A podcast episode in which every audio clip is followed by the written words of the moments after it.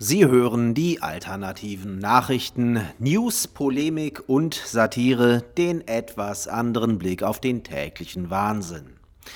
Heute geht es um die Nebensache der Abschaffung des Föderalismus und des Rechtsstaats sowie um ein wirklich großes Problem.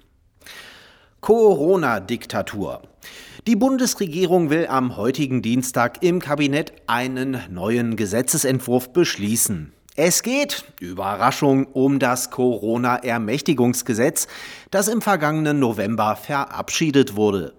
Damals wurde die parlamentarische Demokratie quasi abgeschafft, weil seitdem die grundlegenden Entscheidungen von Merkels Küchenkabinett am Parlament vorbei getroffen werden können.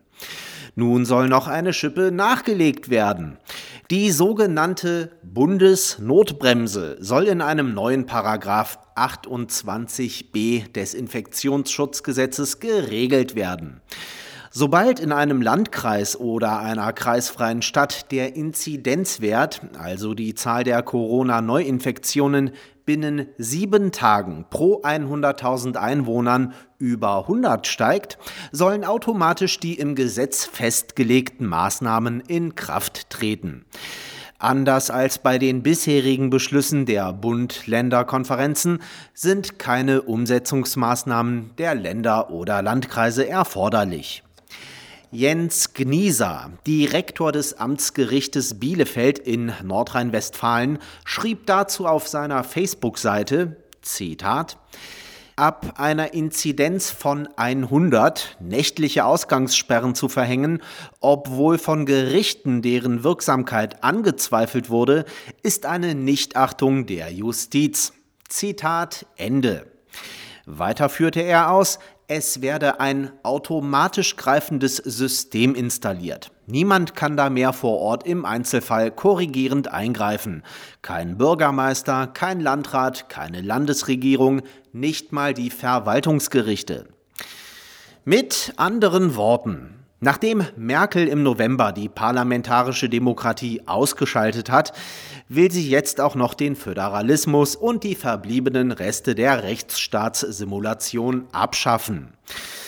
Zum Glück wurde das Wort Corona-Diktatur von der Orwell-Gesellschaft für Sprachhygiene vorsichtshalber zum Unwort des Jahres gekürt. Sonst käme noch jemand auf die Idee, von einer Corona-Diktatur zu sprechen. Rassenwahn. Am 5. März berichteten wir, dass das kulturmarxistische Hetzpropagandablatt Relotius News, sorry, der Spiegel, den Rassismusskandal des Jahrhunderts aufgedeckt hat, nämlich dass die populärste deutsche Sportart, also der Damenvolleyball, zu weiß und zu elitär sei, weil neun von zehn Nationalspielerinnen Abitur haben und fast alle weiß sind. Völlig zu Recht katapultierte diese Ausgeburt des denkbar investigativsten Journalismus des gesamten Universums das bis dato allgegenwärtige Corona-Thema samt Installation einer Hygienediktatur in die mediale Bedeutungslosigkeit, wo es seitdem sein trauriges Nischendasein fristet. Die in kollektiver Scham versunkene Rassistenrepublik hatte kaum Zeit, sich von diesem Stich ins Herz zu erholen, einmal kräftig durchzuatmen und endlich zur Ruhe zu kommen. Da deckt der Spiegel mit tatkräftiger Unterstützung von Berliner Forschern bereits den nächsten Rassenskandal auf. Diesmal trifft es zwar nur eine Randgruppensportart, den Herrenfußball, aber was da ans Licht des Tages gekommen ist, toppt alles bisher Dagewesene seit Beginn der Sklaverei in den USA. Von den 121 Torhütern der ersten und zweiten Fußball-Bundesliga ist kein einziger schwarz. Als Ursache wird unterschwelliger Rassismus vermutet. Dass hier nur vermutet wird, ist allerdings traurig. Schließlich waren beinharte Wissenschaftler an der Studie beteiligt. Wohlgemerkt aus dem Epizentrum von Bildung und Forschung, also Berlin. Mehr geht beim besten Willen nicht. Doch lassen wir die Kirche mal im Dorf, denn man kann den Berliner Wissenschaftlern nun wirklich nicht noch mehr abverlangen. Schließlich waren sie allein drei Jahre damit beschäftigt, die Torhüter in erste und zweite Liga aufzuteilen und korrekt durchzuzählen. Außerdem kann man es den Forschern gar nicht hoch genug anrechnen, dass sie sich hier endlich mal eines Themas annahmen, das für den Fortbestand der menschlichen Zivilisation von elementarer Bedeutung ist.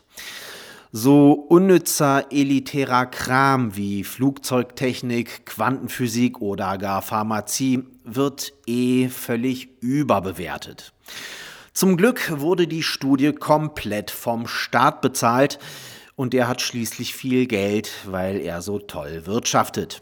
Nicht auszudenken die horrenden Kosten dieser Jahrhundertexpertise der Berliner Nobelpreisaspiranten wären dem Steuerzahler aufgeheizt worden.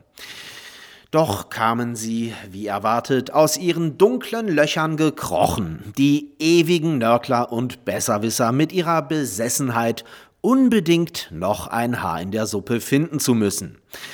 Zum Beispiel mit der Frage, wenn hier Rassismus nur vermutet wird, weil offensichtlich gar nicht explizit und wissenschaftlich sauber in diese Richtung geforscht wurde, wieso dann nicht auch andere mögliche Erklärungen in Betracht gezogen wurden. Zum Beispiel, dass Schwarze, die in den beiden ersten Fußballligen immerhin 20 Prozent der Spieler ausmachen und somit im Vergleich zur Durchschnittsbevölkerung überrepräsentiert sind, einfach kein Interesse an der Position des Torhüters haben. Ja, geht's noch? Was soll denn diese dumme Frage? Das ist völlig ausgeschlossen. Der Grund, dass es keinen schwarzen Torwart in der ersten und zweiten Fußball-Bundesliga gibt, kann nur Rassismus sein. Das ist doch völlig klar, weil, ähm, weil, ja, weil das halt so ist. Das weiß man doch. The science is settled. Und jetzt Ruhe, ihr Nazis. Wir hätten da aber auch noch eine Frage. Diese Jahrtausendwissenschaftler des Berliner Kompetenzteams, die diese bahnbrechende Entdeckung gemacht haben, nach der die Welt nie mehr so sein wird wie früher und es kein Zurück mehr ins alte Normal geben kann, wie viele von denen sind eigentlich schwarz?